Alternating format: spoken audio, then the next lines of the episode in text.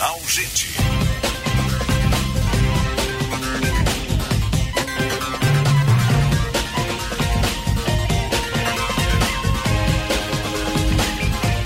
Nove horas 30 minutos, temperatura 26 graus. Você está ouvindo o Jornal Gente pela Rádio Bandeirantes. A informação, análise e a projeção dos fatos até às 11 horas da manhã levando para você aqui no 94.9 da Rádio Bandeirantes. Nosso WhatsApp 980610949 para você mandar a sua informação, a sua opinião. E também estamos na nosso, no nosso canal no YouTube da Band RS, na nossa live. Você acompanha o Jornal Gente ouvindo aqui pelo 94.9 e acompanhando também na nossa live no YouTube. 9 horas 31 minutos, vamos dar uma conferida na mobilidade urbana. Serviço Bandeirantes. Trânsito. Jorge Bittencourt. Colorado, a Estrela Bet apostou na tua paixão. Acesse estrelabet.com.br e conheça a nova patrocinadora do Esporte Clube Internacional. Dois alertas agora para quem faz o trajeto entre a capital e a região das ilhas, Sérgio. Um deles para o içamento do vão móvel da Ponte do Guaíba, previsto para as 11 horas da manhã, e o outro para a nova ponte do Guaíba, onde tem um veículo agora estragado ocupando uma das faixas da alça de acesso para quem vai em direção a Eldorado do Sul, acessando a nova ponte do Guaíba, saindo da Freeway. Muita atenção nesse trecho. Movimento aos poucos melhorando nas chegadas a Porto Alegre, pela Castelo Branco e também pela região do aeroporto, que já não apresenta congestionamento. Colorado, a Estrela Bet apostou na tua paixão. Acesse estrelabet.com.br e conheça a nova patrocinadora do Esporte Clube Internacional. Sérgio. Obrigado, Jorge. Agora 9h32. Estava acompanhando aqui, Macalossi, a colunista Mariana Londres, do UOL, dizendo que, o, apesar de tudo que aconteceu em Brasília no domingo, o presidente Lula reiterou a ordem aos ministros para manter o cronograma de anúncios de medidas, principalmente na área econômica. O governo está tentando dar um ar de normalidade, né? Sim. Já, os estragos lá já começaram a ser resolvidos, limpar tudo, conserto, tudo, e tenta dar um ar de normalidade. É necessário ter uma agenda de país, né? É necessário combater os criminosos, mas também ter uma agenda de país. Exatamente. Vamos ver se nas próximas declarações é, elas saem de acordo com o script, né? É, e não como na primeira semana. Se vai para a prática isso É, tudo, né? isso. Precisamos realmente a economia que precisa muito, muito de ações aí para a gente crescer, né? Quando o mundo enfrenta dificuldades, o mundo todo enfrentando problemas, seja por recessão econômica, por guerra e aqui no nosso caso por falta de chuva neste momento. Inclusive a gente está recebendo agora aqui no Jornal Gente o secretário da Agricultura do Rio Grande do Sul, Giovanni Feltz, para falar sobre este e vários assuntos. Secretário, bom dia, bem-vindo ao Jornal Gente. Bom dia, Sérgio. Bom dia, ouvintes da Bandeirantes. Estamos à disposição aí. Eu quero começar conversando com o senhor. O senhor é um MDBista histórico, é? um, um- historicamente defendeu e defende a democracia. A sua avaliação, primeiro, sobre esses fatos todos que estamos ainda vivendo no país. A lamentar profundamente, né? E imagino que com tudo que ocorreu de domingo para cá, mas já havia acontecido no dia da diplomação, quem sai perdendo, me parece, do ponto de vista político, do ponto de vista da opinião pública, quer me parecer que é exatamente a direita, no aspecto filosófico e ideológico do Brasil, havia conquistado espaços portentosos, grandes, né? consolidado posições, enfim. E da forma como as coisas ocorreram no domingo, quer me parecer ah, absolutamente exageradas, desproporcionais, enfim, com certeza é uma agressão à democracia e um bem que nós conquistamos, né? que tem falhas, mas que é ah, uma, a melhor forma de representação ah, da, da população junto aos governantes. Então, eu fiquei muito, muito chateado, muito triste com tudo que a gente viu. É, é algo realmente tanto quanto revoltante. Acho que não serviu para nada a não ser para fragilizar exatamente a, a direita, que havia conquistado espaços importantes do ponto de vista político, mostrando sua força, mostrando seus posicionamentos. né? E é de, é de lamentar, com reflexos absolutamente negativos. E a princípio, Sérgio, para finalizar nesse aspecto, acho que acaba dando vazão à continuidade, não da paz, mas da beligerância, que me parecer. É, o, senhor, o senhor é pessimista em relação ao futuro? Eu estou um pouco preocupado, porque, assim, de longe, percebo muitas vezes, por parte de alguns, cambiaram o jeito, parece que contrapor-se ao que aconteceu a, nesses últimos quatro anos. Eu acho que tenho medo, tenho, temo que a certa beligerância, a necessidade, não digo do ponto de vista de físico, ou de invasão de instalações públicas, etc., mas me parece que ainda vai ficar muito agudo esse processo. E o que nós mais precisamos é exatamente distensionamento. E muitas vezes a gente não ouve palavras e ações e direcionam para o distensionamento. Né? E acho que precisaríamos de grandeza para que esse distensionamento ocorresse e minimamente nós tivéssemos condições de cada vez mais repormos a água no leito do rio sem a radicalidade de um lado e sem a radicalidade do outro. E, para mim, a radicalidade só atrapalha. Secretário Feltz Guilherme Macalossi aqui, um prazer falar com o senhor, bom dia. Bom dia, Guilherme. Eh, secretário, vamos, vamos entrar aqui no assunto que diz respeito à vivência das pessoas eh, e daquilo que é considerado o problema normal, porque isso que nós vimos em Brasília é a normalidade absoluta. E, e existem certas normalidades que não deveriam ser normais, como por exemplo o problema dessa estiagem é, crescente. Nós vamos aí para o terceiro ano de estiagem, esta talvez menos intensa que a do ano passado, mas ainda assim é uma estiagem que causa preocupação. Eu recentemente falei com o Antônio da Luz, que é economista da Farsul. É, ele mencionou que a expectativa, por exemplo, de uh, produção de grãos, ela não pode ser mais mantida como original, originariamente foi, exatamente porque muitas lavouras, muitas produções estão sendo já imediatamente afetadas. É, como é que a Secretaria da Agricultura faz a estimativa do impacto desse início de seca aqui no Rio Grande do Sul? Não na é produção. diferente daquilo que os órgãos técnicos da Farsul e das entidades representativas do setor uh, estão a projetar. Na verdade, a preocupação é grande, né?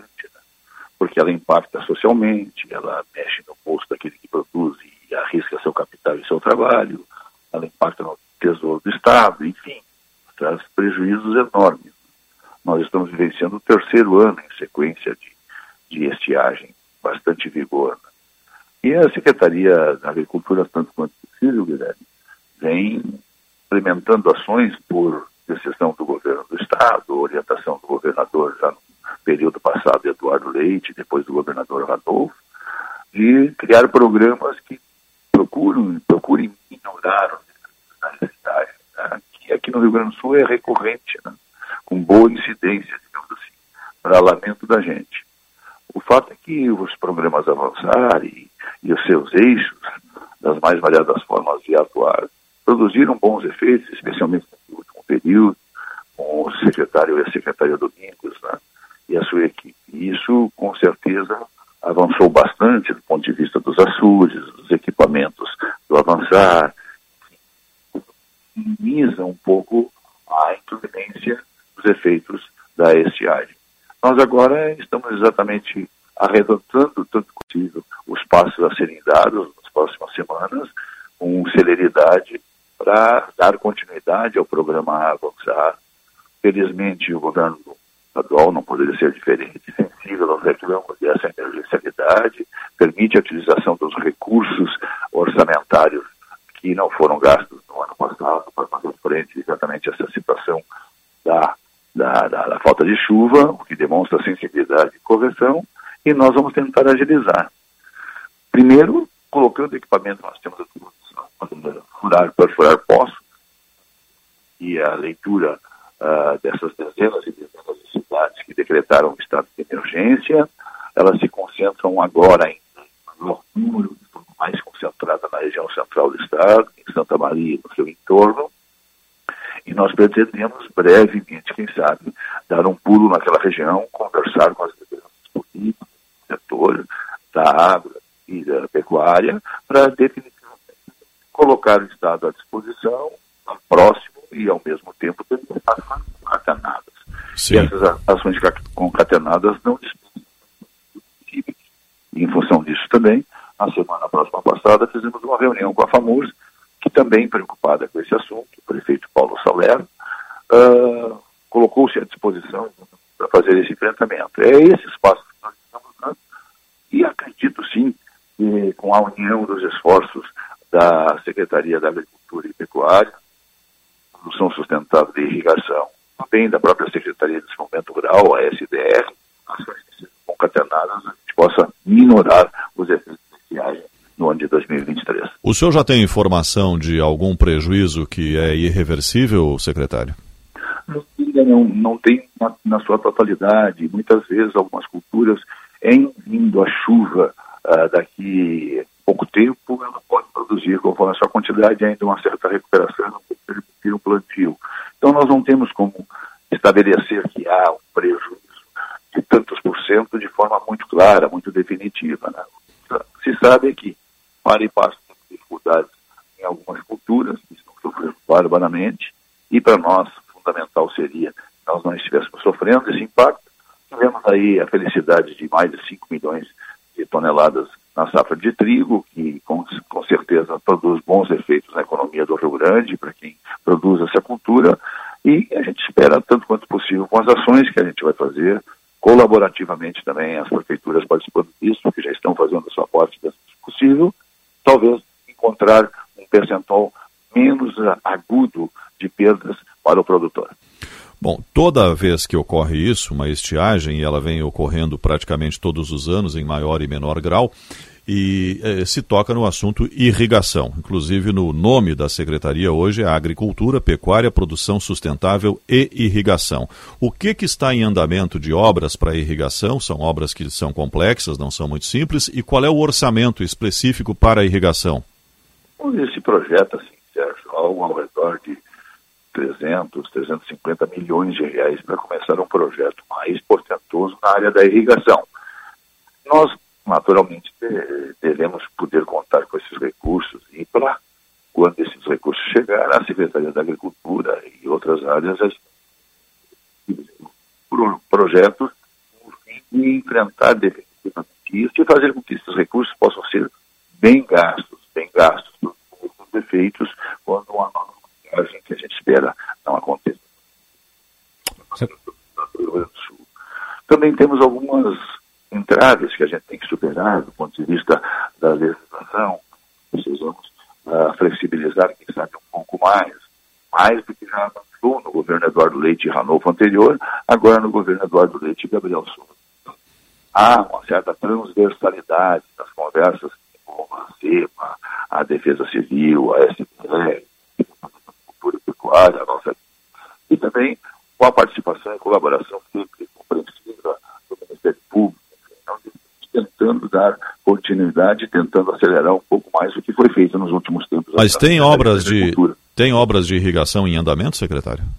Não, no grande porte nós ainda não temos algo a, a poder uh, falar, né, que precisamos ter a alocação e liberação de recursos que deve acontecer durante o transcorrer desse ano e ao mesmo tempo daí sim fazer frente aos projetos que estão se formatando aqui. Eh, secretário, aproveitar e perguntar Existe o, o, plano de investimentos do Avançar, que é transversal, um deles é da agropecuária. E, e nós temos, eu, eu, perguntei isso também para a secretária de Educação, a Raquel Teixeira, eh, mas eu acho que aqui talvez caiba melhor, e daí o senhor me responde se sim ou se não. Nós temos aí a possibilidade de o Estado arrecadar 4 bilhões de reais com a privatização da Corsan. É possível que uma parte desses recursos sejam utilizados no projeto de irrigação do Estado? Eu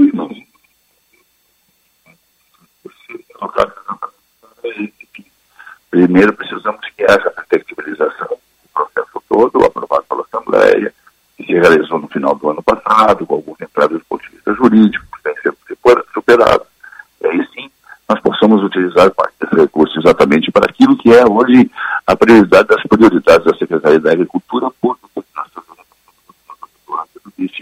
Gabriel Souza, que é exatamente a questão da irrigação. Né? Precisamos onde a gente possa uh, definitivamente acumular, fazer a reservação de água, precisamos criar mecanismos que a gente aproveita, aproveite a quantidade de água que a cada vai uh, desaba um pouco, na verdade, né? Nós temos regiões um pouco mais, um pouco menos, de 1.500 e 1.800 uh, milímetros por ano de chuva. Quer dizer, não é exatamente por falta de chuva no Rio Grande do Sul, né? é por falta de podermos falar adequadamente para os problemas dos períodos de maior seca. Né? quando talvez os índices pluviométricos não sejam tão altos. Então a gente precisa da tecnologia que são usadas né, e precisa de recursos para isso. E felizmente também a gente percebe que as entidades estão muito concentradas exatamente nisso, dispostas a participar. O governo também tem essa orientação e Secretário da Agricultura, Pecuária, Produção Sustentável e Irrigação, Giovanni Feltz. Obrigado pela sua entrevista, secretário. Um bom dia, bom trabalho. E agradeço eu, Sérgio Guilherme, um abraço a você. Um abraço. Dos ouvintes da nossa band também. Muito obrigado e um bom dia, boa semana a todos nós. Obrigado, boa igualmente semana. ao senhor. 9 horas 45 minutos e meio é uma situação que preocupa bastante, o secretário disse. Não há, neste momento, obras em investimento, eh, eh, em realização na área da irrigação.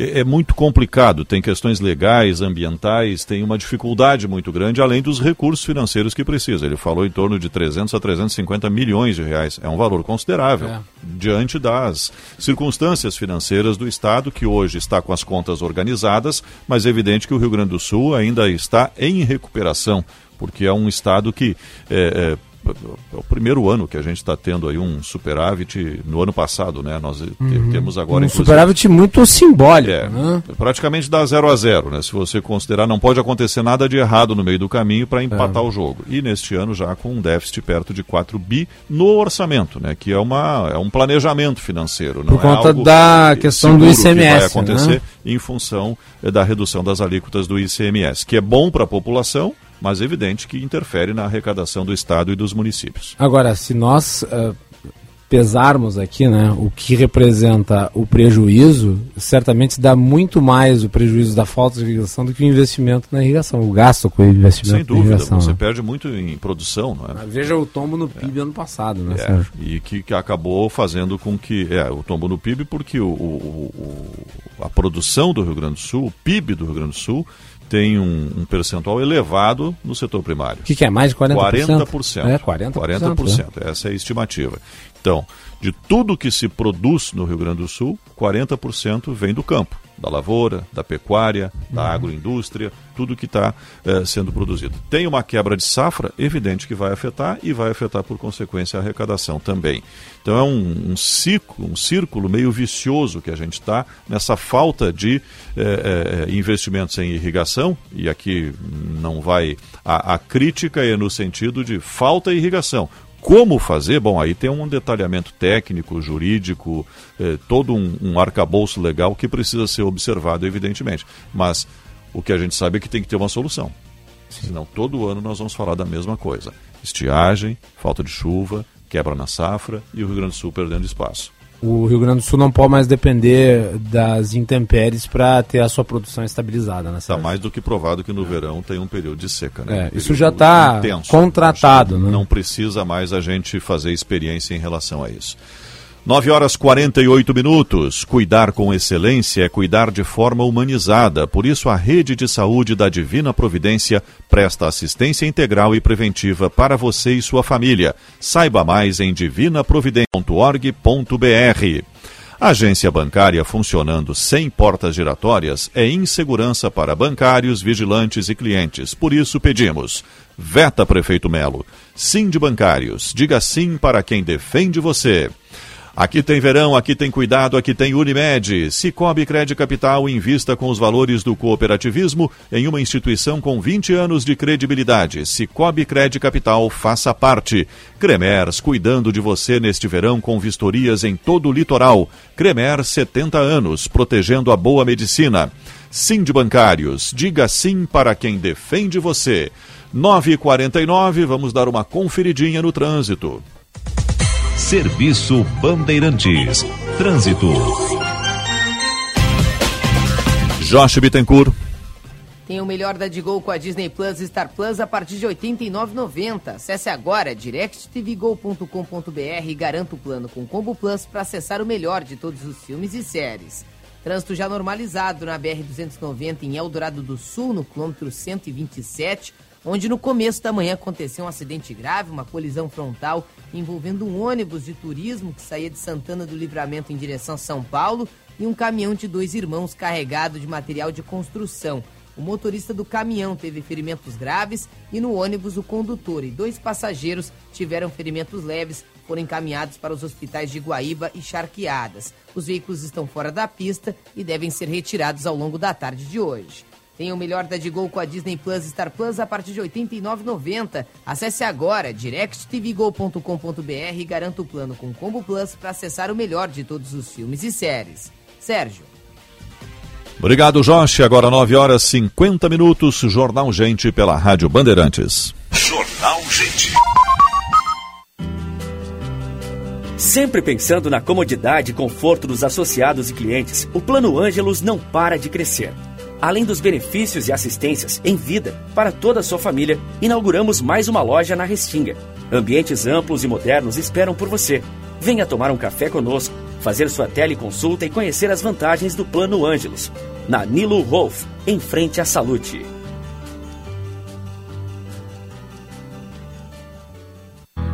O Cremers continua cuidando de você neste verão. O trabalho médico e as condições de atendimento à população no litoral são vistoriados durante todo o período de veraneio. As equipes do Cremers percorrem hospitais, pronto atendimentos e serviços de ambulância nas praias e rodovias que levam ao litoral. Tudo para que médicos tenham boas condições de trabalho, veranistas tenham um atendimento qualificado e todos tenham um verão seguro. Cremers, 70 anos, protegendo a boa medicina. Procurando por uma oportunidade para investir? Sim? Então chegou a sua hora. Dia 31 de janeiro, às 10 horas, leilão de terrenos em Porto Alegre. Área composta por quatro lotes, totalizando mais de 70.600 metros quadrados. No loteamento Ipanema. Pagamento à vista com 5% de desconto ou parcelado em até 10 vezes com juros. Somente no leilão de imóveis Maiopar Investimentos. Confira os detalhes em leilões.com.br. Cadastre-se e participe. Pestana Leilões. Bem para você, bem para todos. Para um novo você, uma nova Volkswagen. O ano começou com tudo na Unidos. Aproveite! A super conexão e o design revolucionário do Nivus estão com taxa zero, em até 24 vezes. E para a Amarok, sai da frente. Tem bônus de até 27.500 reais para você. Últimas unidades. Unidos, a casa da Volks. Na Ipiranga, pertinho da PUC. Aproveite! É a sua oportunidade de ter um Volkswagen zero quilômetro. No trânsito, sua responsabilidade salva vidas. Volkswagen. Cumprindo seu papel como entidade empresarial, a CDL Porto Alegre elaborou um material exclusivo sobre a transformação do cenário de crédito no Brasil e qual a perspectiva do consumidor sobre o tema. Conheça o estudo Revolução do Mercado de Crédito. Acesse cdlpoa.com.br e baixe o conteúdo completo e gratuito. CDL Porto Alegre, soluções inteligentes para o seu negócio. Diariamente, mais de 100 mil trabalhadores e estudantes usam o trem para circular na Grande Porto Alegre. E a categoria metroviária presta um serviço de qualidade à população gaúcha. Mas a Transurb está na mira da privatização. Mais acidentes? Tarifa mais cara? Demissão em massa? Não. Privatização não é a solução. Porque mesmo com a venda, os investimentos estatais seguem e o lucro vai para o bolso do empresário. Então, por que privatizar? O que eu quero é mais investimentos para um sistema de transporte de qualidade. Eu defendo a Transurb Pública. Sindimetrô RS.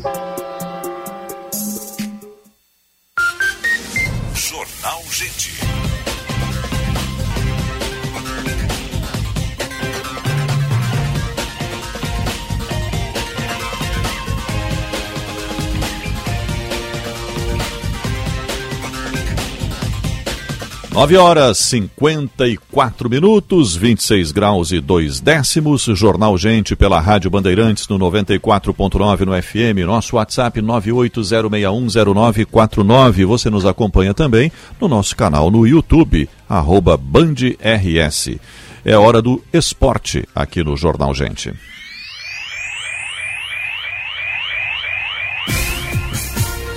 Para Blue 3 Internet Aldeia, internet de alta performance que vai surpreender você. Blue3.com.br. As informações da dupla Grenal, Inter com o Lucas Dias e o Grêmio com o Matheus Dávila.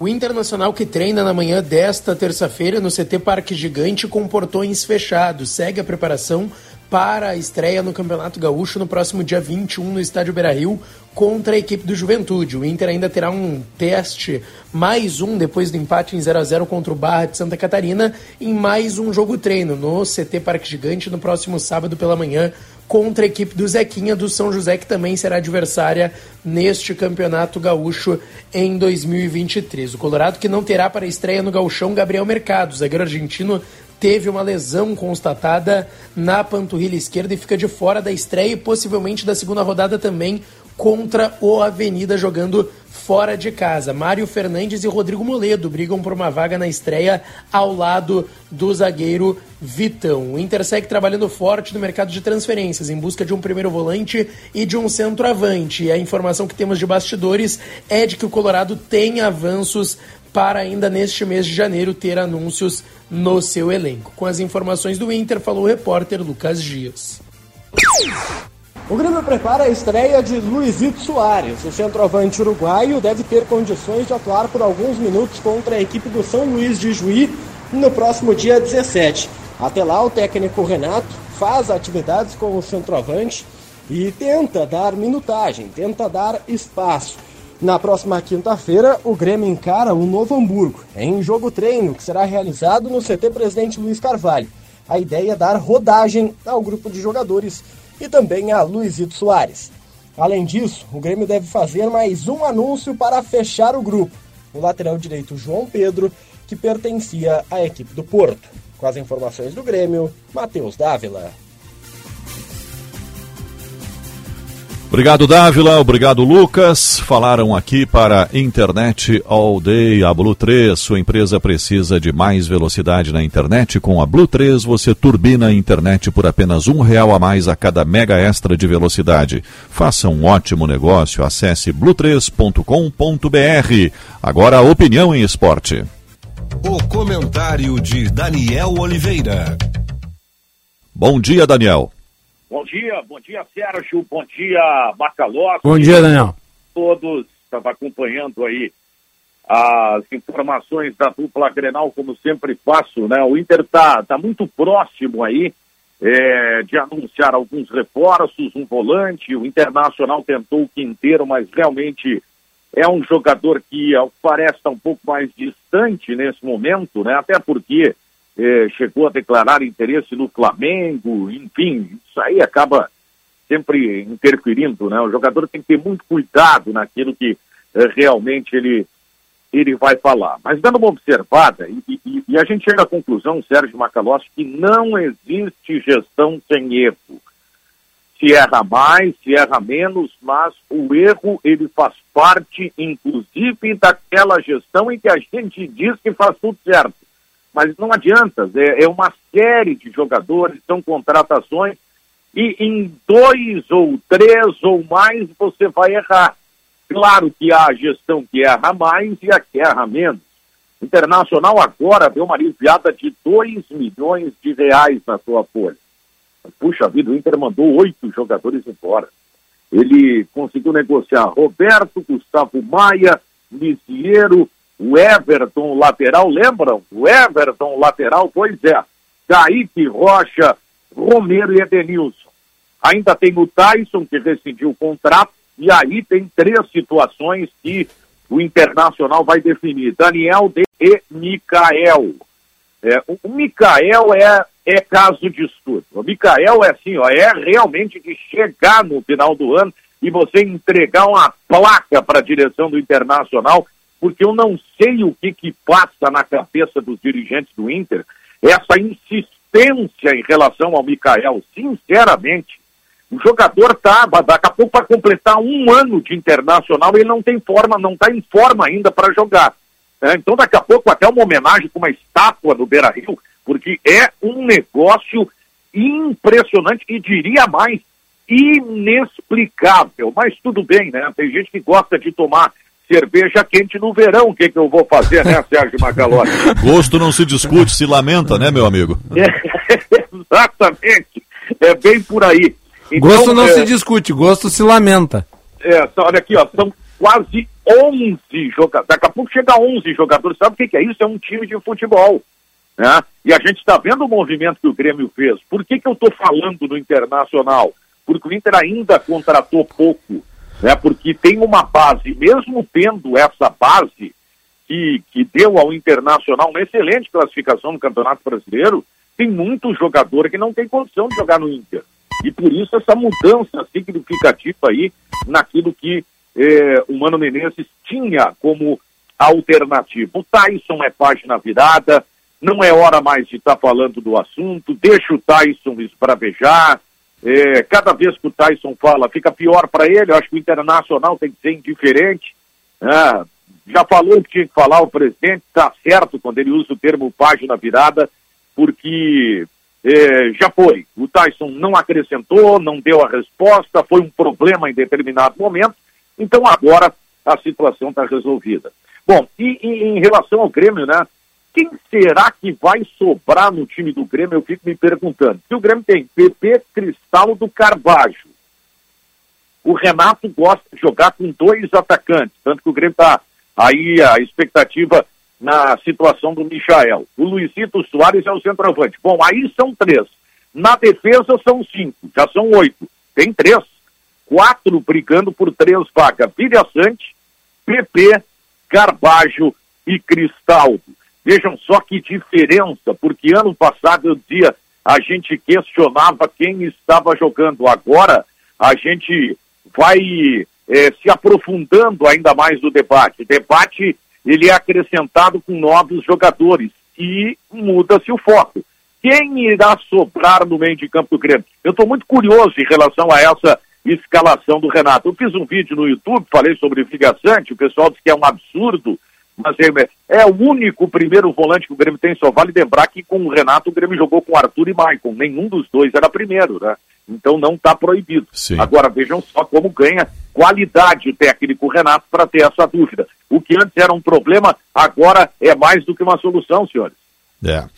Ô, Daniel, eu tenho uma curiosidade aqui em relação a, a esses eh, clubes eh, que são espécie de laboratório de desenvolvimento de jogadores. O Internacional jogou contra o Barra, esse jogo treino de sábado passado, e o Barra seria de capital internacional, um, um, um clube, uma organização esportiva que foi comprada eh, por estrangeiros.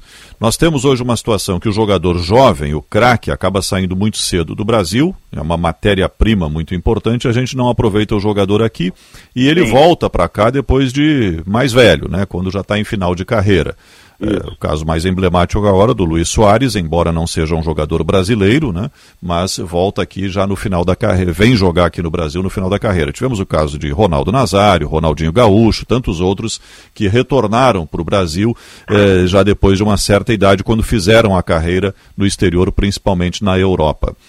Esses clubes, esses, eh, esses eh, centros esportivos que têm hoje capital internacional, poderia ser um risco para que não pudéssemos mais eh, vender jogadores jovens e, sequer aproveitá-los e saírem daqui por um custo muito baixo ou até custo zero? Tu sabe que essa é uma questão interessante, viu, Sérgio? Eu, eu, eu até conversava com, com algumas pessoas há um tempo já sobre isso, porque essa é uma preocupação. O que, que acontece? A gente fica cada vez mais carente desse bom jogador, né? É, e parece que a coisa vai acontecendo mais cedo agora, né? É, antes era com 21, depois com 20, com 19, hoje o cara não tem nem 18 ainda e já está negociado. O maior exemplo, né, que a gente se lembra, o Pato no Internacional e recentemente o Hendrick, né? Sim, então, o Hendrick está aqui só esperando fazer 18, né, para poder é, ir, né? quando completar 18, vai um abraço, né? É. Mas, sinceramente, isso tem muito dessa questão econômica, dessa questão de valorização de produto, mas isso também criou na cabeça do próprio jogador uma situação que ele já começa num clube, e você pode ver o seguinte, é, às vezes o foco não é nem ser campeão, porque não dá tempo. Ele já nasce com aquela ideia de realmente ir para o futebol europeu. Agora, é, eu, eu, vou te citar um exemplo, tá? O Grêmio tem um jogador chamado Cauã Kelvin. O Grêmio vai renovar o contrato dele por um simples motivo. Ele não vai. Uh, o Grêmio tem medo de perder esse jogador para outro clube. Então, essa é uma situação que ela começa já a dar uma, uma, uma uh, receber uma atenção da direção do Grêmio. E com o Internacional, alguns jogadores, o caso é o mesmo.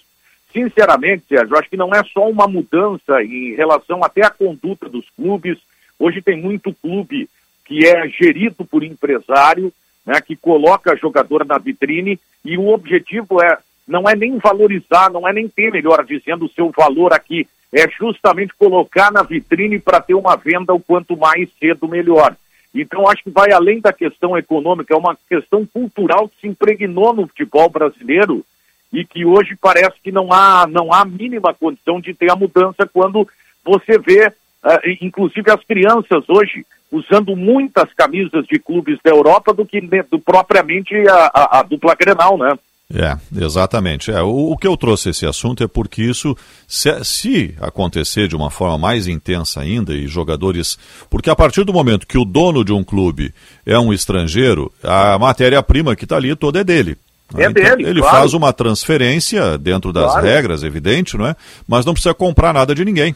Ele já tem o ativo que é o jogador jovem, né? Para levar embora. Eh, mesmo que seja só aos 18 anos, você trouxe muito bem aí a idade cada vez mais, eh, mais tenra né, dos jogadores que começam a despertar o interesse da Europa.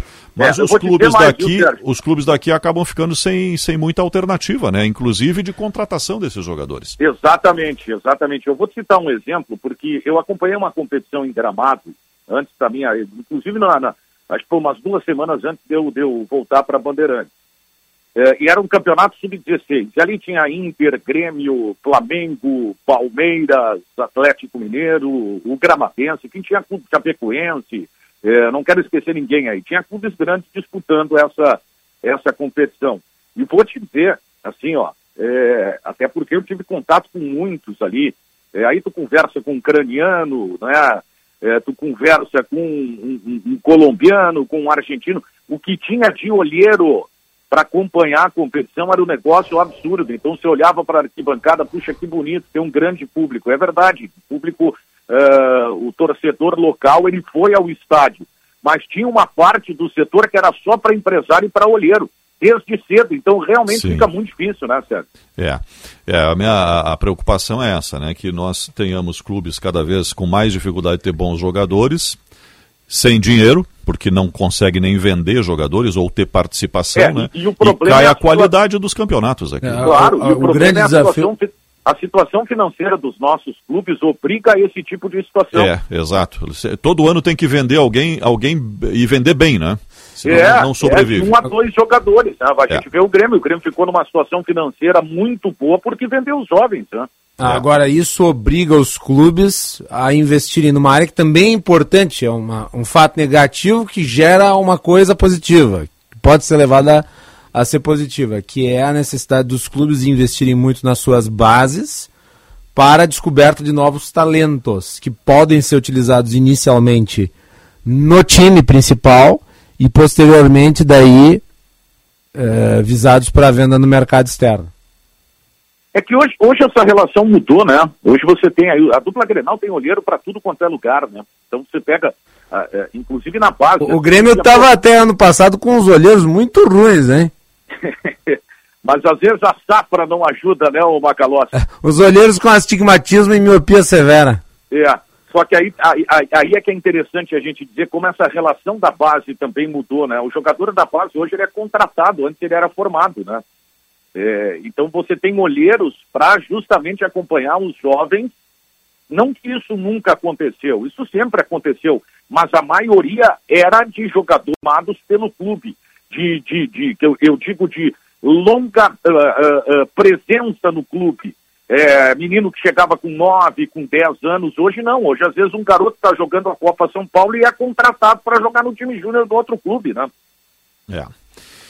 Muito bem, análise aqui de coisas importantes para o futebol, porque sem dinheiro, sem estrutura, sem jogadores, não temos nem time de futebol, né, Daniel? Exatamente, aí a coisa realmente fica complicada e por isso esse distanciamento que a gente tem hoje em relação ao centro do país, né? É. Sérgio Macalossi. Valeu, bom dia para você. Valeu, um bom aí. dia, até o apito, um abraço. Até o apito, um abraço. 10 horas 9 minutos, Daniel Oliveira e análise aqui. Agora eu ia até brincar com o Daniel, né? Com toda a estrutura disponível hoje, não conseguem colocar o Mikael em forma no período de um ano. Imagina sem estrutura, né, Macalossi? A Nossa. dificuldade vai levar o resto da Um vida. né? ano. Um ano e não está em forma ainda. Que coisa impressionante. Parece eu. Não consegue É. entrar em eu forma não nunca. estar em forma é natural, né? Vai levar mais de um ano para dar uma ajeitada, não é nem colocar em forma. 10 horas 9 minutos 30 segundos, Jornal Gente pela Rádio Bandeirantes. Ao investir, você precisa de duas coisas: rentabilidade, afinal, o que você espera é que o seu dinheiro cresça, e segurança, porque o seu dinheiro precisa estar protegido. Ao aplicar no Cicobi Cred Capital, você garante tudo isso e um retorno a mais. O fortalecimento da sua cooperativa e da economia da sua região. Cicobi Cred Capital, faça parte. Na Avenida Carlos Gomes, 1657, WhatsApp 51 98207 0750. 10 horas 10 minutos, vamos conferir a mobilidade urbana. Serviço Bandeirantes. Trânsito. Josh Bittencourt. Liquida estoque novo Quid Renault Zero, entrada mais 48 vezes de 999 reais, apenas na Nissu Gala Renault Guaíba, Cachoeirinha e Canoas. Consulte condições.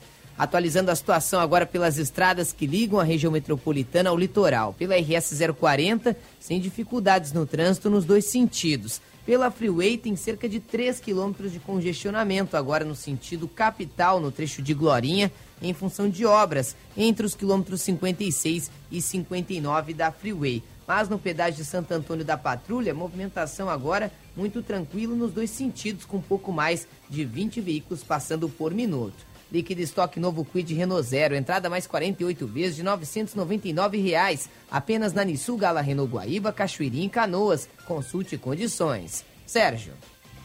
Obrigado, Josh. 10 horas 11 minutos e meio, a hora certa para CDL Porto Alegre, conectando Rio Grande do Sul para fortalecer negócios. 26 graus e 3 décimos a temperatura para Kia Stonic, o primeiro híbrido disponível à pronta entrega na Sun Motors. Rede de Saúde da Divina Providência, excelência e soluções completas em saúde e bem-estar.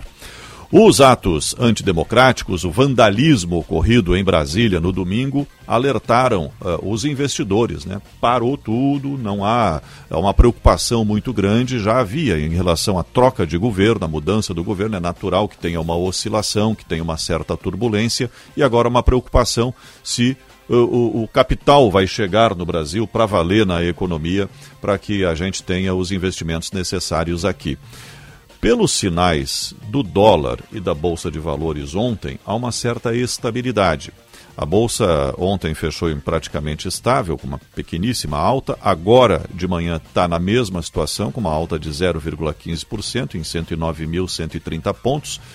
Quer dizer, praticamente estável. E o dólar também teve uma pequena alta ontem de 0,4% e hoje está em R$ 5,25, R$ 5,25.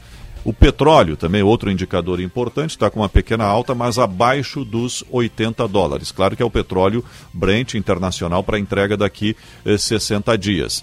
Eh, isso tem muito a ver com o cenário internacional e não necessariamente com o país, mas é um indicador importante para nós que importamos óleo diesel, por exemplo, precisamos eh, dessa cotação e os preços da gasolina, dos combustíveis em geral, são preços internacionalizados.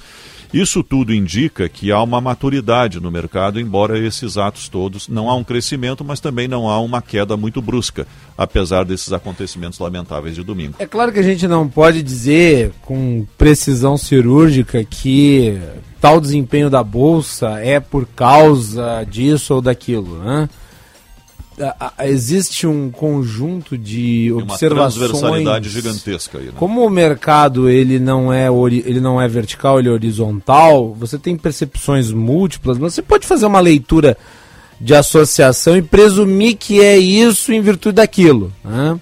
então se eu fizesse uma leitura como essa eu diria por que, que o mercado não caiu no dia seguinte a essa esse ato de vandalismo em Brasília porque me parece o mercado acredita na capacidade das instituições de, por conta própria, resolverem o problema. Portanto, acredita na continuidade da democracia brasileira.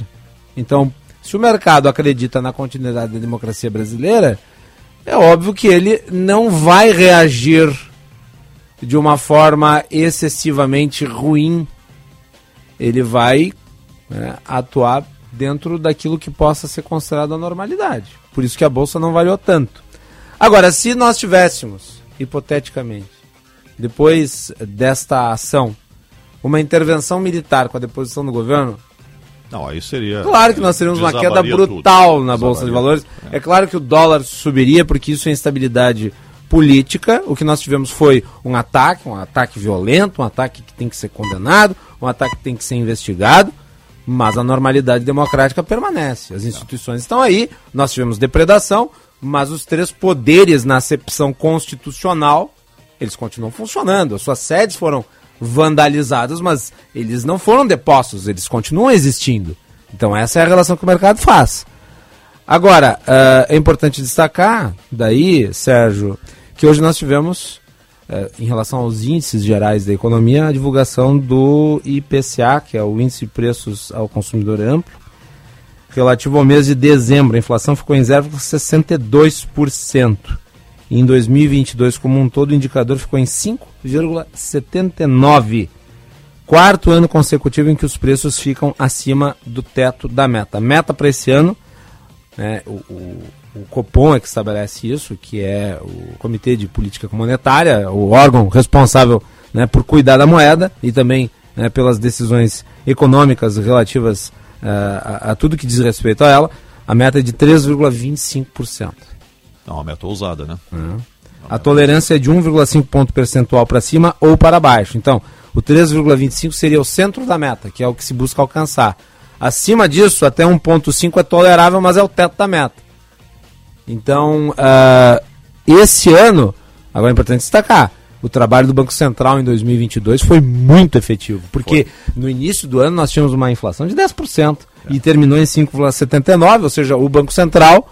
ano nós tínhamos uma inflação de 10% terminou em 5,79%, ou seja, o Banco Central cumpriu as suas obrigações de, de, de, de, de, proteger a moeda. Fez baixar 5 pontos a inflação, basicamente.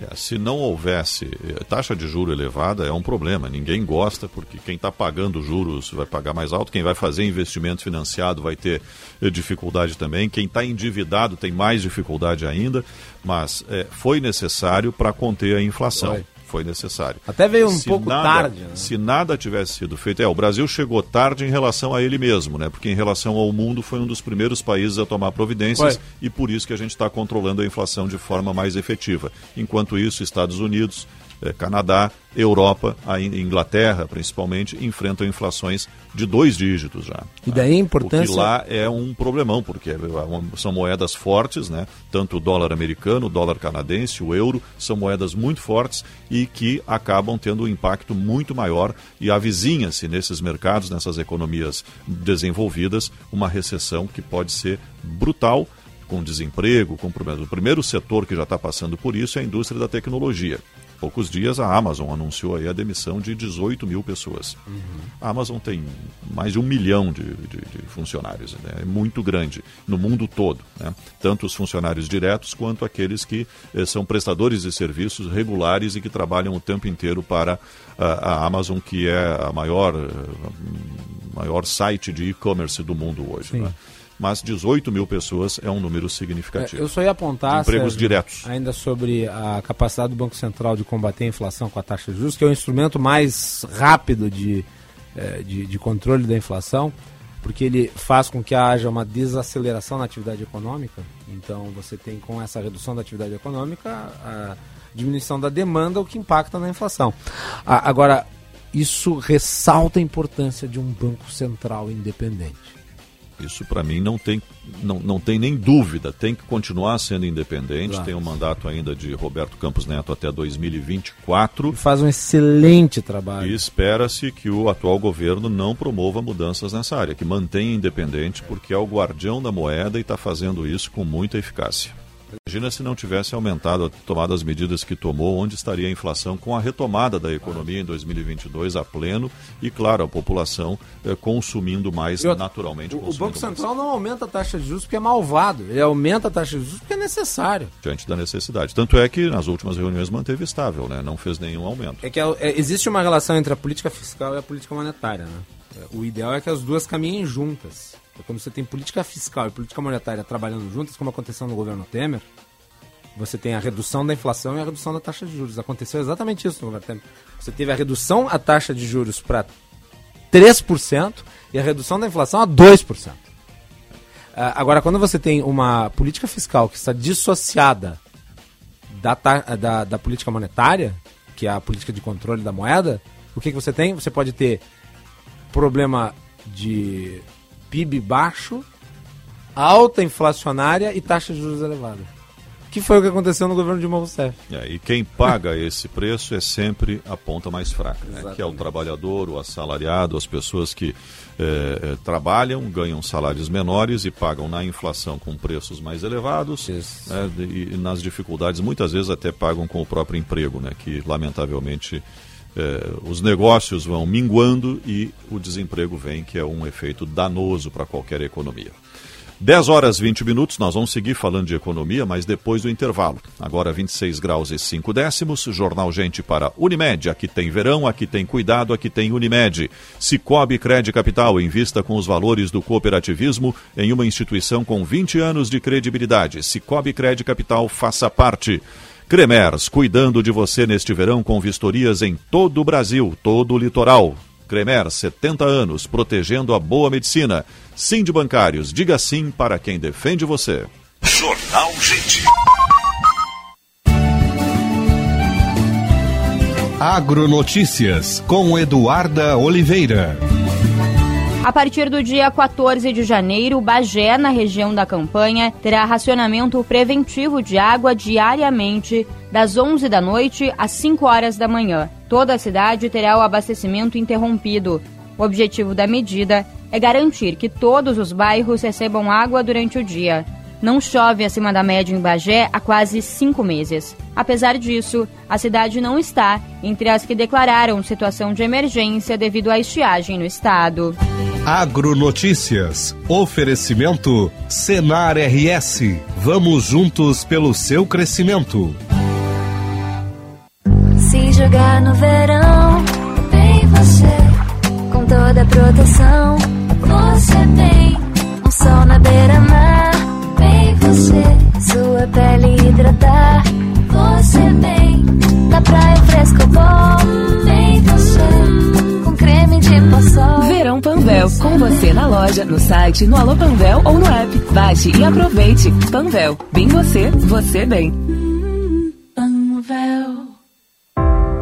Quem trabalha no agronegócio é sempre um otimista. Sabe como encarar os desafios porque pensa sempre positivo.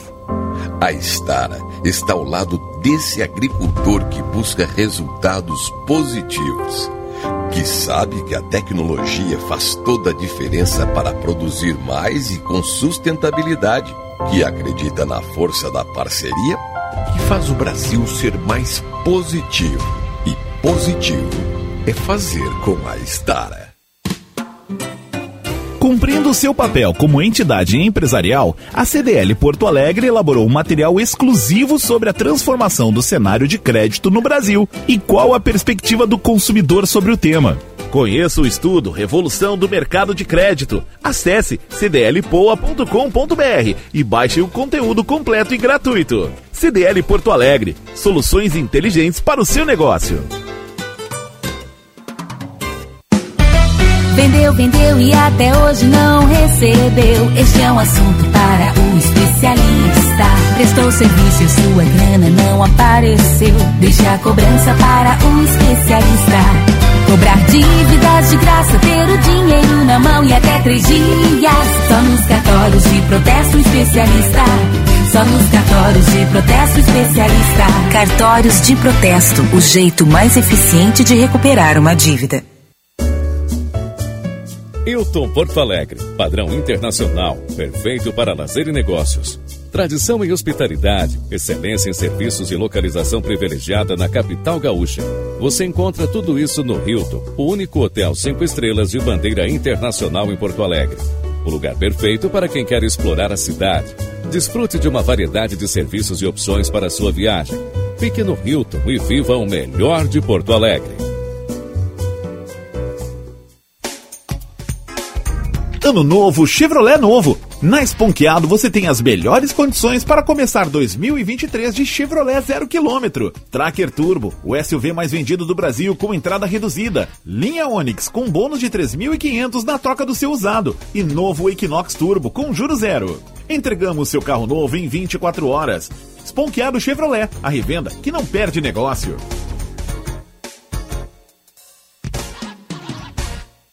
Se jogar no verão. Proteção, você bem. Um sol na beira-mar, bem você. Sua pele hidratar, você bem.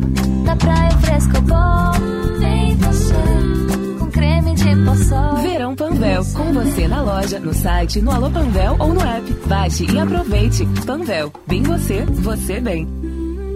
Panvel.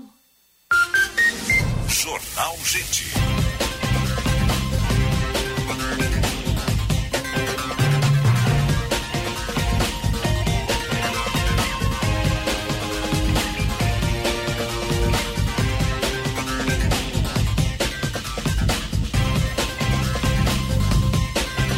Dez horas 25 minutos, Jornal Gente pela Rádio Bandeirantes até às 11 horas da manhã, levando para você a informação, análise e a projeção dos fatos. Vamos à mobilidade urbana.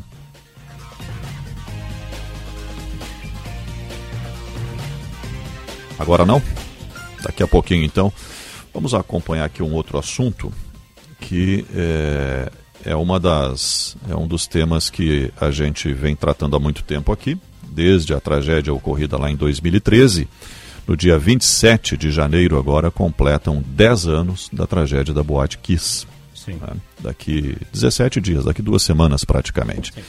E tem uma campanha em Santa Maria realizando algumas ações para lembrar essa tragédia que nunca será esquecida, né? Mas em função de ser uma data, um período de 10 anos, uma data redonda, né, como a gente costuma dizer, estão sendo feitas algumas ações, a gente vai acompanhar agora com a Eduarda Oliveira. O coletivo Quis Que Não Se Repita deu início às ações da campanha de 10 anos da tragédia da Boate Kiss. O incêndio aconteceu em 27 de janeiro de 2013, em Santa Maria, no interior do Rio Grande do Sul, e matou 242 pessoas. Neste ano, a campanha trará em fotos a progressão de tempo de oito vítimas fatais da tragédia e como elas estariam hoje em dia. As imagens serão disponibilizadas através das redes sociais e a ação já começou. No dia 27 de janeiro, as imagens serão entregues para os familiares no evento Janeiro 27, promovido pela Associação dos Familiares de Vítimas e Sobreviventes da Tragédia de Santa Maria. André Polga, fundador do coletivo Quis Que Não Se Repita, conta que o material foi desenvolvido por um artista que utiliza plataformas de inteligência artificial em seus trabalhos para simular a aparência física de pessoas no futuro. O nome do artista ainda não está sendo divulgado. Reconstituições através de inteligência artificial de crimes reais que tiveram um grande alcance nacional. Consigo citar, então, o caso da Isabela Nardoni e do Bernardo Boldrini. Então, a gente veio conversando ano passado para ver se seria viável fazer esse projeto, né? o quanto isso impactaria perante a sociedade, principalmente perante a todos os envolvidos, né? os familiares das vítimas, os amigos e os sobreviventes. Então, a gente amadureceu essa ideia, entrou em contato com o artista, viu se havia possibilidade de realizar esse trabalho com ele e a partir disso uh, entramos em contato com as famílias.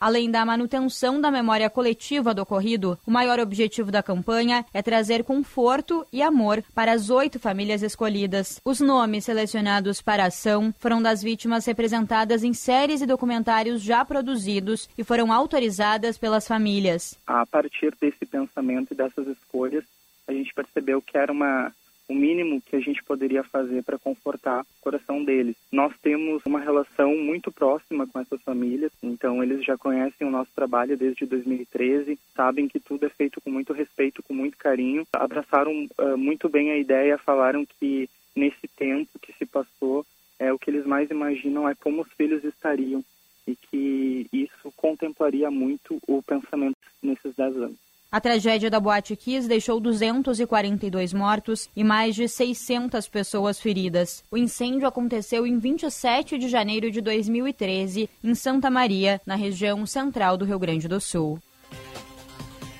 Obrigado, Eduarda. 10 horas 29 minutos, uma tragédia que jamais será esquecida. Não é? Teve, tivemos inclusive o julgamento dos quatro réus condenados, depois a anulação do julgamento e ainda muita coisa ainda irá acontecer. Né? A novidade agora é que tem uma série né, que vai estrear na Netflix. Netflix vai estrear uma série sobre a tragédia e há uma repercussão em relação a ela porque alguns alegam isso pode criar traumas, a dor das vítimas, das famílias. Sim, claro, existe a dor, existem as vítimas. É, mas daqui a 15 anos a dor permanecerá. É algo que não pode ser mudado. E os americanos, vou trazer aqui uma referência. Os americanos, eles vivem a produzir conteúdo audiovisual em formato de série, de filme, sobre as situações graves da sua história. E isso não é um problema, muito antes pelo contrário. A representação dessas histórias em séries, em filmes, em eh, conteúdo artístico é parte da tentativa de se lidar com a tragédia. Por exemplo, o filme Duas Torres, as Torres Gêmeas, aliás, estrelado pelo Nicolas Cage, sobre a maior, o maior ataque terrorista da história, foi lançado em 2006, cinco anos depois da tragédia. Exatamente. Então, nós não temos que encarar essas produções como algo negativo. Muito antes, pelo contrário. São representações necessárias de fatos reais e que, através da roteirização, através dos aspectos artísticos, podem, inclusive, representar uma força representativa muito grande para o que aconteceu. É, se nós fôssemos levar isso ao pé da letra, comparando com os Estados Unidos, que é quem produz o maior volume desse tipo de obra cinematográfica, a Guerra do Vietnã, a Segunda Guerra não, Mundial, não teria nem, não, teria, não teria sido feito nada é. em relação a isso, porque foram períodos muito negativos, muito ruins, muito tristes para toda a humanidade. É, e a, é, além de ser ter esse componente aí talvez psicológico, né, para trabalhando essa, essa questão para as pessoas diretamente envolvidas, transformam isso ainda em ganhos, né? porque Sim. os Estados Unidos lucram muito dinheiro com tudo isso. E, obviamente, eu imagino né, que as pessoas envolvidas tenham alguma participação na rentabilidade desse Mas tipo isso é natural, obra, né? afinal de contas houve investimento é, aí, naquilo, né? Não, é, ok. Isso é do nem, processo de mercado. Nenhum problema, nenhum problema em relação a isso, nenhum problema em relação a isso. Agora, nós nunca podemos... É, nos colocar 100% no lugar das pessoas que sofreram a dor de uma perda tão grande quanto foi essa. Né? Eu, particularmente, então não, não, não dá para dizer assim, aceitem e tudo bem. Né? Cada, cada um vai fazer a sua avaliação e vai ter o, o, a sua opinião a respeito. Agora, é fato, isso existe e no mundo todo, praticamente. Né? Até a Alemanha passou de uns anos para cá a produzir filmes numa escala muito grande sobre a Segunda Guerra Mundial. Poxa, um dos melhores filmes sobre a vida de Hitler é. A Queda. A Queda. É. é. Sem dúvida. é uma produção alemã sobre produção o nazismo. Alemã. Isso aí. Isso aí. Não, não coloca pano, não passa pano não. nem nada. Absolutamente nada, nada, nada. Particularmente, eu não sou um grande consumidor é, é, dessas obras que são baseadas nesses fatos, exceto os períodos é, assim, históricos de guerra, a Primeira Guerra, a Segunda Guerra, a própria Guerra do Vietnã, são as mais emblemáticas, né? que no Vietnã é, é, o nome é Guerra Americana, né? claro, cada um dá o seu enfoque, não é? E eu não sou um grande consumidor desse tipo de obra. Né? Assisto assim claro. rapidamente, me informo um pouco e tal, não, não, não, não sou muito apegado a esse tipo de coisa, mas é fato que existe e existe bastante. Vamos aguardar então para ver essa estreia aí. Já tem data? Não, não tem de cabeça a data, mas é baseado no livro best-seller da Daniela Arbex. Sim. É, que, aliás, é, é uma conhecedora de toda essa história e a representou muito bem através da obra. Muito bem. 10 horas 33 minutos, o Jornal Gente pela Rádio Bandeirantes. Vamos tratar de um tema aqui, a gente falou há pouco de economia, de macroeconomia, agora vamos trazer para o universo das pessoas. A Ambima, a Ambima, que é a Associação Brasileira das Entidades dos Mercados Financeiros e de Capitais, está fazendo uma pesquisa que está passando nesta semana por Porto Alegre, andou por todo o Brasil, que é um modelo diferente, um pouco de consultar a população sobre como as pessoas pensam investir o seu dinheiro. Quando a gente fala de investimento, nós estamos falando de um composto muito grande, não é investir necessariamente na compra de um imóvel ou de um carro novo, mas de muitas coisas, inclusive investimentos para o futuro. Né? Uma garantia de uma previdência futura, por exemplo, são investimentos. Por isso que a gente vai conversar agora com o superintendente de educação da Ambima, Marcelo Billy, para entender um pouco mais dessa pesquisa. Bom dia, superintendente, bem-vindo ao Jornal Gente. É, bom dia, bom dia, Guilherme, bom dia, Sérgio, é um prazer bom estar dia. com vocês.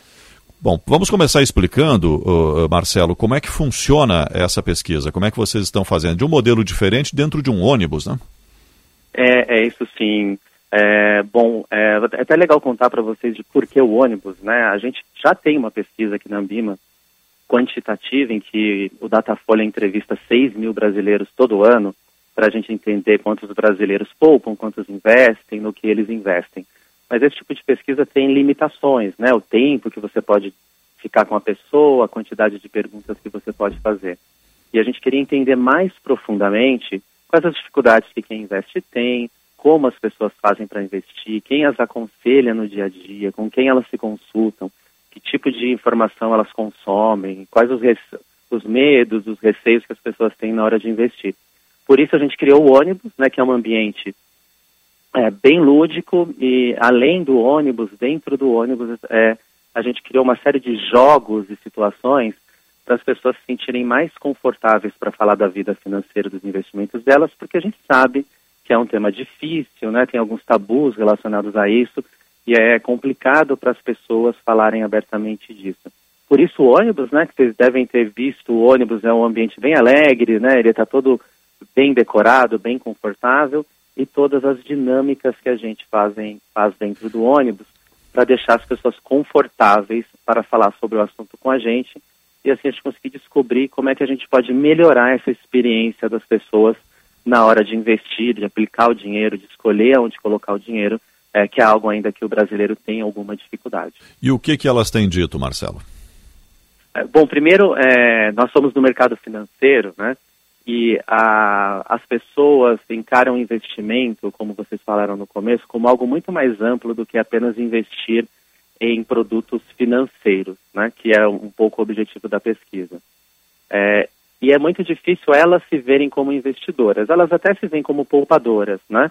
É, mas o, o, mundo dos investimentos, né, dos produtos financeiros, com todas as suas regras, com seus nomes complicados, às vezes fica distante das pessoas. Então, às vezes, elas se sentem mais confortáveis em se ver como poupadoras, mais confortáveis em investir em bens ou em coisas que elas conhecem que são mais concretas e tem uma, um distanciamento daquilo que, que são produtos financeiros pelo desconhecimento. Né? Então, esse é um dos é. grandes desafios que as pessoas enfrentam, que é como entender esses produtos para ter segurança de investir.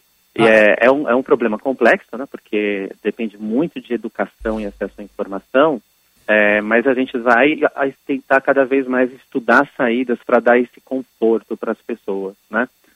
É, uma outra coisa que a gente tem observado muito é que tem entrado o que as pessoas consideram como investimento, isso no Brasil todo, né, e no Sul a gente viu também, é, algumas operações, se a gente pode dizer assim, que não são investimento, né? Então as pessoas consideram jogos, apostas, é, é, alguma, alguns tipos de vaquinhas entre os amigos e, e coisas assim, como investimento. Né? Então, o jogo, principalmente, né, o jogo de azar, entrou no vocabulário dos brasileiros muito fortemente é, como uma espécie de investimento, e isso é algo que a gente vai precisar realmente de muita informação, porque as pessoas acabam é, comprometendo boa parte da sua poupança é, né, dos seus recursos, Sim. imaginando um retorno que não é, não é realmente um retorno, né, e muitas delas perdem dinheiro quando tentam é, investir em jogos de azar. Ô, Marcelo, no Brasil, é importante destacar isso porque tem um aspecto cultural. Né? O Brasil não tinha nem tradição de poupança por conta da inflação,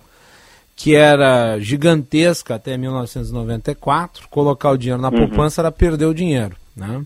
Então não uhum. havia cultura de poupança. Depois se criou uma certa cultura de poupança, mas eh, de forma muito rudimentar, uh, o investimento na Bolsa de Valores passou a, a ser utilizado e não cresceu o suficiente se tornar importante na vida da maior parte das pessoas. A falta de noção do que é investimento uhum. uh, e de qual é a rentabilidade dele em comparação à poupança me parece um dos fatores mais importantes a serem evida, eh, devidamente esclarecidos. Por quê? Porque as pessoas acham que na poupança eh, elas têm o lucro certo sobre o dinheiro que elas guardaram e não no mercado financeiro. Sendo que no mercado uhum. financeiro existem eh, investimentos conservadores que podem propiciar mais recursos do que a própria poupança. Mas uhum. me parece que as pessoas têm aquela percepção de que a poupança, ela, a, a poupança é mais segura e que o mercado financeiro, se ela colocar lá, ela tem um risco maior de perder. Não sei Exatamente. se é essa a avaliação é, que o senhor faz. Isso, é um pouco assim. Em todas as nossas pesquisas, não, do, não só a do ônibus, né? O que a gente observa sempre é que o brasileiro tem uma familiaridade com a poupança e uma segurança com a poupança que ele não tem com outros investimentos muito similares, com riscos iguais, ou seja, né, é, não, você, o risco que, que você vai estar correndo com vários produtos de renda fixa, por exemplo, conservadores, com, com garantia, né, com, é, com um risco muito, muito, muito baixo, é, as pessoas não se sentem seguras de dar esse passo, né, de sair da poupança e, e, e ir para esses produtos de renda fixa, por exemplo. E aí é uma questão de familiaridade mesmo. As pessoas, os brasileiros, quando a gente pesquisa, por algum, talvez pela tradição, né, pela, por, pelo, pelo quanto a poupança sempre esteve na vida das pessoas, elas consideram a poupança mais segura, mesmo quando em relação a produtos que são tão seguros quanto. É, mas, se tem aí, olhando um pouco o copo meio cheio, né, é, como você falou, desde 1994, a gente começou a viver uma nova realidade no Brasil, que foi o fim da inflação, né? Pelo menos uhum. a, a superinflação que a gente tinha antes. Só que a gente viveu por muito tempo também com taxas de juros muito altas, o que significava que os brasileiros não precisavam se esforçar muito para ter rentabilidade, porque os juros eram altos, então mesmo a poupança rendia um pouquinho, mas rendia um pouquinho que você via, né, é, algum rendimento. Quando os juros começaram a baixar, né, e, e, os nossos juros hoje estão altos, mas são incomparavelmente mais baixos do que eram ali no, no, nos anos 90 né, e no começo dos anos 2000, é, as pessoas começaram a perceber que a rentabilidade da poupança e de outros produtos muito conservadores começaram a diminuir. Então, nos últimos cinco anos que a gente tem feito essa pesquisa, a gente tem visto que é uma parcela maior da população conhecendo outros produtos de investimento e uma parcela maior é, usando outros produtos que não a poupança. Inclusive, no ano passado, foi a primeira vez na nossa pesquisa, que não é essa do ônibus, uma pesquisa quantitativa, que a, a, proporção de brasileiros que conheciam outras coisas é, empatava com a poupança. Isso não era uma realidade. As pessoas não conheciam nenhum outro produto, só mencionavam a poupança. Né? E mesmo as que usam, né, então a gente, uhum. os investimentos em bolsa de valores, em ações, ainda são muito baixos no Brasil, mas são cresceu muito em relação ao passado. Então a gente está vem mudando a educação financeira, Marcelo, é isso? Olha, tem alguns fenômenos. A educação financeira está mais presente, né? Uhum. E a gente teve o fenômeno das redes sociais é, que, para o bem é, que trouxeram essa discussão sobre dinheiro, sobre educação financeira e sobre investimento para o dia a dia das pessoas com mais força, né? Hoje é, a gente tem uma pesquisa na Ambima também sobre influenciadores digitais de investimento e eles atingem é, mais ou menos 90 milhões de seguidores no Brasil. Pessoas Sim. que seguem esses influenciadores para aprender um pouco de sobre finanças. Então, a, a, essa discussão sobre dinheiro ficou mais popular. De novo, a gente está longe de ter os padrões, por exemplo, de investimento em ações que os americanos têm, né? mas isso tem crescido numa velocidade grande e essa cultura de investimento tem se fortalecido no Brasil. Longe do ideal, a gente precisa de muita educação ainda, de muita informação né, e formação das pessoas. É, a gente precisa aprimorar os produtos, mas a gente está num cenário, mesmo esse cenário de crise do Brasil que a gente está passando agora, em que as pessoas ainda estão buscando é, informação e estão usando produtos um pouquinho mais diversificados com mais frequência do que elas usavam no passado. Então esse é o copo meio cheio, né? Sim. Temos que caminhar muito, mas nos últimos anos esse cenário melhorou. É, mas uma caminhada começa sempre com os primeiros passos, né? Então vamos lá. Exatamente. É, onde vocês estão? Quem quiser participar, como faz? E, e também o que, que vocês vão fazer com esses dados depois do final da pesquisa? É, bom, eu, eu, acho que a gente já está saindo, infelizmente, de, do sul agora, né? É, o que está acontecendo? O ônibus volta, o, o, é, foi o último destino, né? A gente já viajou para todo o Brasil. Agora, é, voltamos para São Paulo para olhar todos esses dados, né? A gente entrevistou mais de 700 pessoas, muitas entraram no ônibus para fazer essas dinâmicas.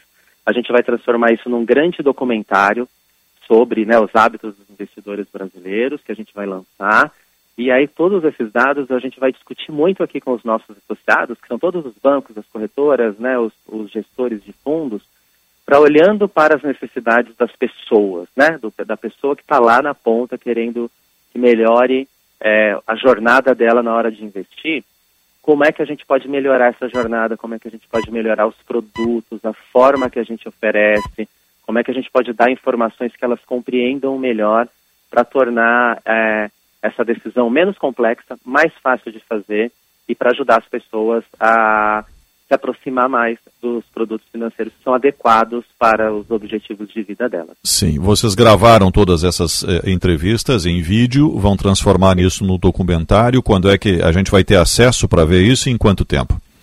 Sim, a gente está planejando lançar logo no segundo semestre, né? Agora a gente vai ter esse período todo de edição de todo esse material, são, é muito grande, né? São, foram 8 mil quilômetros, então temos muito material e a gente planeja lançar isso no comecinho do primeiro semestre. Vai ser um prazer depois conversar com vocês sobre o resultado também. Tá ótimo, vamos aguardar então.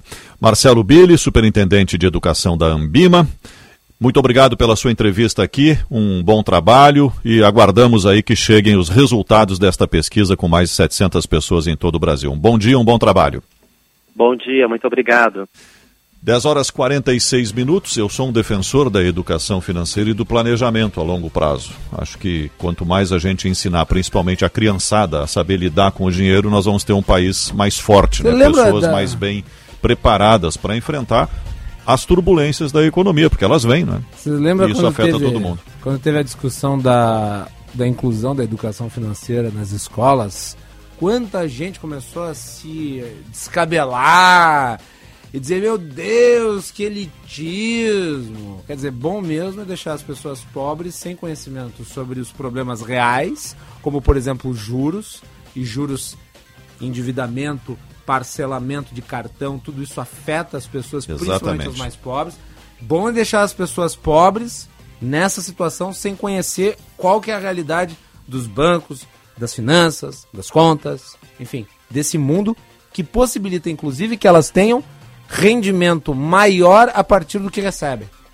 É, a educação financeira é fundamental e ela tem que ser aos poucos introduzida no sistema educacional brasileiro para que as pessoas pobres elas tenham maior capacidade de sair da pobreza. Exatamente. Com o conhecimento consegue uh, lidar melhor com o dinheiro, e mesmo é, que seja pouco. E, e, não é isso dizer assim, ah, o, o, o, a educação. Vocês querem ensinar os pobres a lidar com o dinheiro deles. O problema dos pobres é que eles ganham pouco. Não, existem problemas que Se são... ganhar muito e não souber lidar com o dinheiro, também é vai perder. Igual, é, é problema igual. É problema da mesma forma. Não, a educação financeira é fundamental para todos. Todo não mundo. é elitismo, muito antes pelo contrário. Elitismo é achar que só uma parcela da população merece ter conhecimento financeiro Isso. e a outra não. Exatamente. 10 horas 48 minutos. Versatilidade para o seu negócio é com o Kia Bongo, o VUC da marca Kia que só precisa de carteira B para dirigir, com capacidade para carga de mais de 1.800 quilos, lugar para três ocupantes e muito mais. Em até 60 vezes e sem entrada, você levará mais que um VUC, um parceiro. Garanta o seu bongo na Kia Sun Motors, Avenida Ipiranga 8113 e Avenida Ceará 37. O Cremers continua cuidando de você neste verão. As equipes do Cremers vistoriam as condições de atendimento à população no litoral durante todo o período de veraneio. Cremers 70 anos, protegendo a boa medicina. Atenção, fique atento, beba água pura, muita água livre de vírus e bactérias. Água sem cheiro, sem gosto, com importantes sais minerais, ideal para a sua saúde e de sua família. Purificadores e mineralizadores de água natural, gelada e alcalina, com ou sem ozônio, é na WaterSul. Ligue WaterSul 3231 4567. WaterSul, atenção total ao cliente 3231 4567. Visite nosso site www.watersul.com.br 10 e 49. Jornal Gente. Você sabe como os dados contribuem para o crescimento do teu negócio? As análises e pesquisas gratuitas para associados de lojas Porto Alegre respondem a essa pergunta. Acesse sindilojaspoa.com.br e associe-se. Cindy Lojas Porto Alegre, a melhor solução para o teu negócio.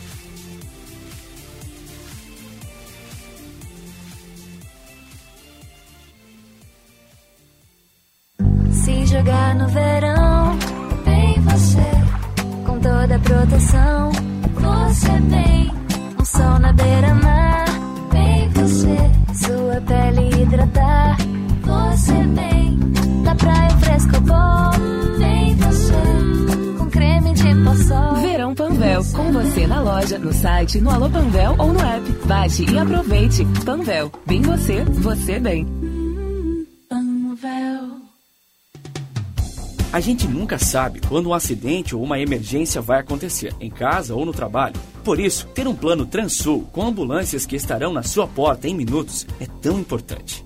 Conheça os planos familiares e empresariais, a partir de R$ 49,90 por mês. Maior frota de emergência do sul do Brasil, 24 horas por dia. Ligue 0800 0090 192 ou acesse transul.com.br. Para quem passa na Sinoscar, clima e condições perfeitas para sair de carro seminovo. Aqui você encontra IPVA e transferência grátis, garantia de até dois anos e parcelamento em até 60 vezes. Vá agora até a Sinoscar mais próxima e confira. Sinoscar, compromisso com você. Juntos salvamos vidas.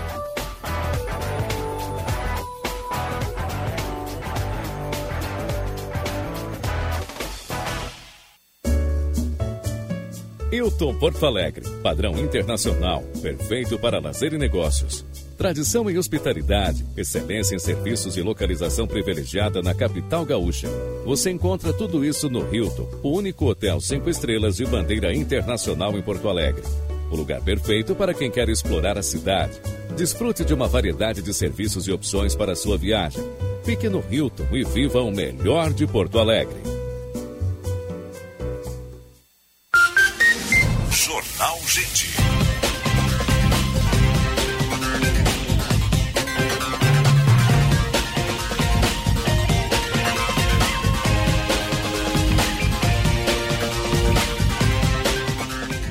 10 horas 52 minutos, é hora da mobilidade urbana.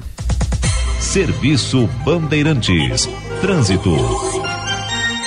Jorge Bittencourt. A TW Transportes oferece o serviço de armazenagem e o transporte de cargas fracionadas, dedicadas, produtos perigosos e Mercosul. Saiba mais em twtransportes.com.br. Apesar do fluxo um pouco mais baixo nessa manhã nas estradas entre o litoral e a região metropolitana, Sérgio, a Freeway tem cerca de 3 quilômetros de congestionamento no sentido capital em Glorinha, isso por conta de obras com estreitamento de pista entre os quilômetros 56 e 59. Depois o fluxo melhora, os acessos a Porto Alegre também fluindo bem, assim como as principais rodovias da região metropolitana. O alerta vai para o içamento do vão móvel previsto para as 11 horas da manhã. A TW Transportes oferece o serviço de armazenagem e o transporte de cargas fracionadas, dedicadas, produtos perigosos e Mercosul. Saiba mais em twtransportes.com.br. Sérgio. Obrigado, Jorge. Agora a linha internacional. Rádio França Internacional. A repercussão das manifestações antidemocráticas em Brasília pelo mundo afora. Bom dia, Adriana Moisés. Bom dia, bom dia a todos. Os ataques golpistas em Brasília continuam recebendo ampla cobertura na imprensa francesa. Até tarde, ontem à noite, os principais programas de debate na televisão, tanto em canais da TV aberta quanto a cabo, entrevistaram analistas sobre a depredação nas sedes dos três poderes em Brasília.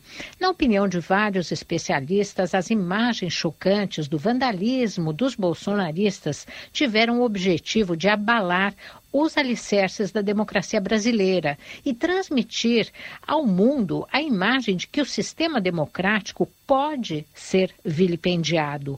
Três jornais, o Libération, o Le Monde e o La Croix, chegaram hoje às bancas chamando a atenção para essa fragilidade da democracia brasileira. O maior portal de notícias aqui do país, France Info, entrevista um especialista que monitora o ressurgimento do movimento mundial de extrema-direita, vitaminado pela propaganda fascista nas redes sociais. Segundo o pesquisador Tristan Mendes France, colaborador do Observatório Francês do Conspiracionismo, os golpistas de Brasília vivem de fato em uma bolha que foi continuamente alimentada pela retórica do ex-presidente Jair Bolsonaro contra as instituições, o voto eletrônico e a suposta ilegitimidade do sistema eleitoral brasileiro, os militares que ocuparam postos de poder no governo de extrema-direita deram eco a essa narrativa por oportunismo por isso, o vandalismo em Brasília foi muito além do que se viu no Capitólio, nos Estados Unidos. Espera-se que o presidente Lula, que recebeu amplo apoio internacional contra os golpistas, consiga punir os culpados. O diretor do Instituto de Relações Internacionais e Estratégicas de Paris observou que, diante dessa violência dos bolsonaristas radicalizados, Lula conseguiu um trunfo importante que foi reunir em torno dele o apoio dos líderes dos Estados Unidos, da Rússia e da China, uma proeza na atualidade. Esse foi o principal destaque de hoje da Rádio França Internacional em Paris. Adriana Moisés para a Band. Obrigado, Adriana. Agora 10 horas e 55 minutos. Com essas informações da Adriana, a gente está encerrando o Jornal Gente de hoje. Vem aí o Atualidades Esportivas, primeira edição, no comando do Luiz Henrique Benfica e toda a equipe de esportes. À tarde tem Bastidores do Poder, Sim, Sérgio. O gabinete de crise se reuniu para discutir os atos antidemocráticos. O governador estava em Brasília, voltou hoje pela manhã e à tarde ele fala no Bastidores do Poder, inclusive para repercutir a reunião do gabinete de crise. Maravilha. Vamos acompanhar então. O Jornal Gente volta amanhã às 9 horas da manhã e eu volto no Band Cidade às 10 para 7 na tela da Band. Até lá e um ótimo dia. Jornal